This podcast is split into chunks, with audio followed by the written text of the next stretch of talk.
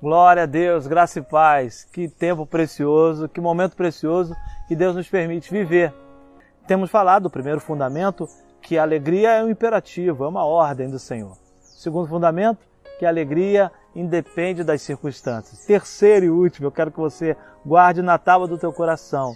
A alegria é centrada em Cristo. Alegrai-vos em quem? Alegrai-vos no Senhor. A nossa alegria é, está centrada na pessoa de Cristo. Ele, através da sua graça, do seu favor, do seu cuidado, que nos permite viver uma vida em alegria, em vida em abundância, e alegria mesmo que vem da parte de Deus.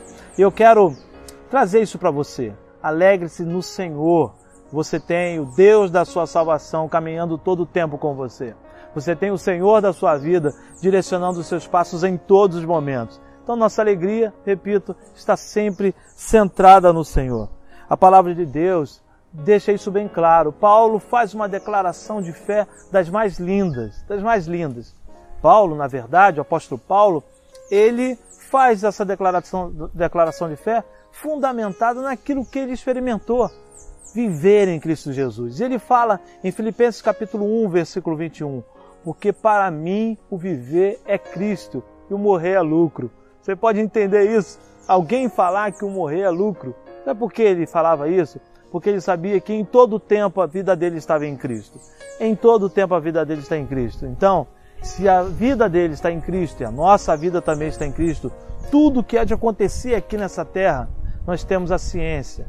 A ciência de que está tudo debaixo da direção e das mãos de Deus.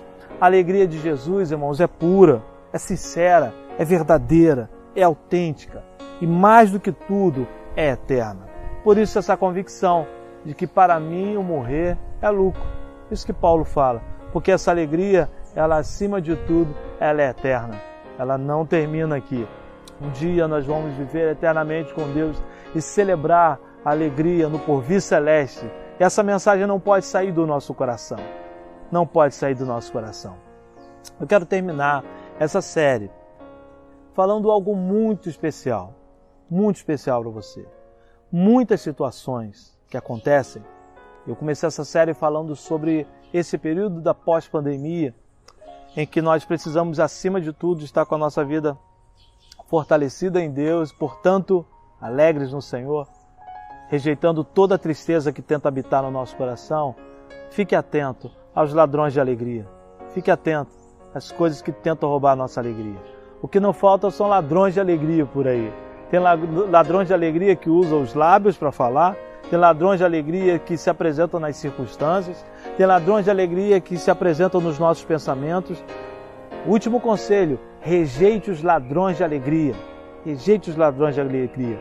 Às vezes você passa sempre por lugares onde você, ao invés de encontrar algo que seja abençoador para a sua vida, você vai encontrar um ladrão de alegria. Mas em nome de Jesus, hoje, esse conselho é muito especial para a sua vida. Termino Filipenses 4:4. Alegrai-vos sempre no Senhor. Outra vez digo, alegrai-vos. Que o Senhor nos abençoe, abençoe a nossa casa, a nossa primeira região e todos que participam desse tempo da agenda com o bispo. Graça e paz, que Deus te abençoe.